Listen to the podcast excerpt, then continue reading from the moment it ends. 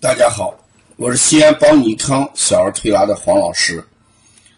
下面是小儿推拿案例解析栏目的时间段。今天我给大家回答的一个案例是来自北京石景山这个一个起名为品的这么一个呃学员提供的问题。他说这个孩子呢咳嗽。早晨起床为主，大便干燥，两天一次。入睡难，一般在十一点以后才能入睡。睡着了汗多，头上出汗为主。饮食呢不吃青菜、挑食，偏食根茎类的东西。那我们看这个孩子咳嗽，他提供的案例。有两点需要我们关注，一个是入睡难，一个是睡着以后汗多。那大家讲，心主神明，汗为什么？心之液。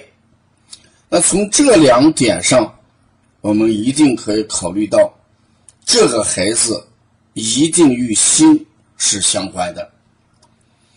如果汗为心之液，那这里面汗多，我们就要考虑什么？心火旺的问题。那入睡难，这时候也是什么？心火旺的问题。这时候大便干燥，就会变成了什么情况？心火克肺经。你看，大肠为经，心呢？则为火，火克金，就会形成大便干燥、咳嗽。那如果解决这个问题，肯定要什么？清热、养心、安神、练汗、通便、止咳，作为我们考虑的一个思路。我经常在临床上给学员讲。一个木桶呢，装水量的多少，一定取决于最短的板，而不是最长的板。因为我六月份接了一个呃四个月大的宝宝是湿疹，头啊、脸啊通红一片，来的时候整个就是孩子的脸跟头很红很红。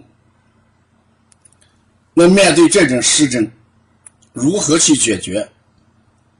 我在临床这个辩证的时候，我发现这个脚是凉的，所以我就讲，如果这个孩子的脚给他通过穴位按摩不凉，脚热了，脸就会白下来，头上的湿疹就会消失。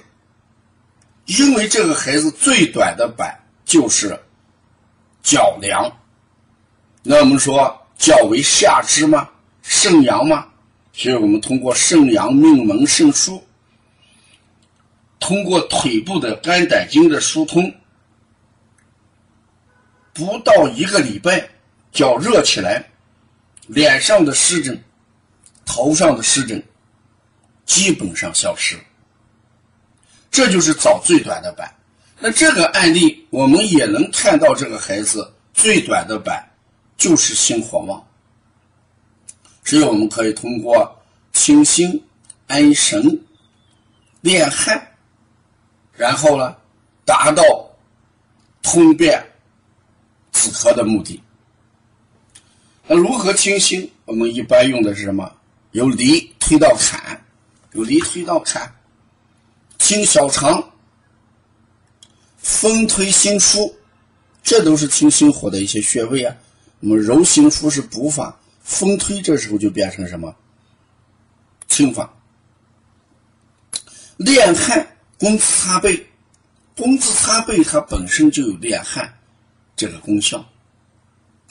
通便，用水入大肠，因大便干燥，用水入大肠，下气叠骨，清大肠。